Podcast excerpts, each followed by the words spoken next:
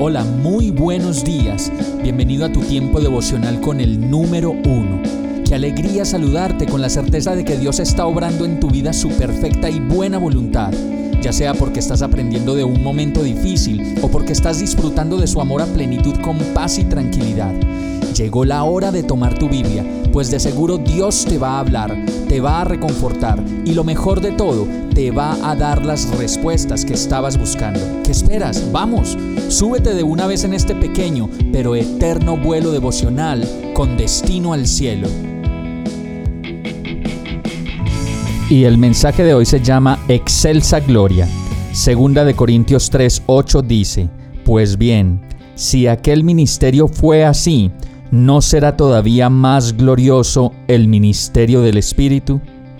Esta palabra se refiere al ministerio de Moisés, que aun siendo parte de la ley, grabado como lo dice la palabra con letras sobre piedra, fue tan glorioso que los israelitas no podían mirar cara a cara a Moisés, pues su rostro resplandecía debido a la gloria de Dios.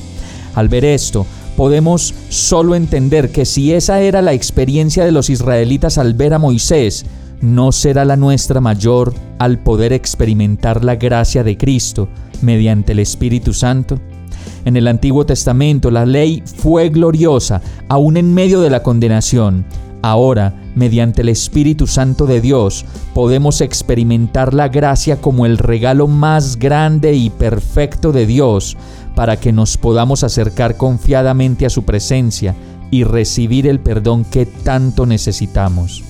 Si es glorioso el ministerio que trae condenación, cuánto más glorioso será el ministerio que trae la justicia. Continúa diciendo la palabra, en efecto, lo que fue glorioso ya no lo es si se le compara con esta excelsa gloria.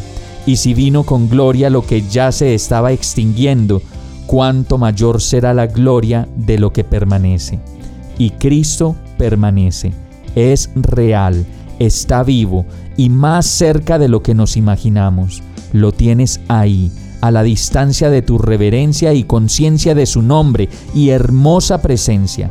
Esa es la excelsa gloria de nuestro Padre Celestial, que nos ama, nos perdona y en su paciencia solo espera hasta que el último se arrepienta.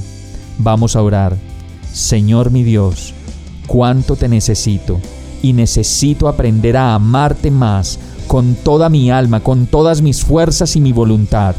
Quiero disfrutar de tu gracia, de tu perdón, de tu amor y de tu excelsa gloria, esa que aún no puedo comprender, pero que solo tú me puedes llevar a experimentar. Te lo pido, Señor, llévame más cerca de ti, y te lo pido en el nombre de Jesús. Amén. Hemos llegado al final de este tiempo con el número uno. No te detengas, sigue meditando durante todo tu día en Dios, descansa en Él, suelta los remos y déjate llevar por el viento suave y apacible de su Santo Espíritu. Solo compártelo con quien lo necesite y ames. Hoy, de la mano de Dios, todo será un gran día. Para más información visita nuestra página www.iglesiabierta.com o llámanos al 313-334-0116. Oramos y rogamos para que cada día te enamores más de Dios y para que no pares de pasar todo tu tiempo con el número uno.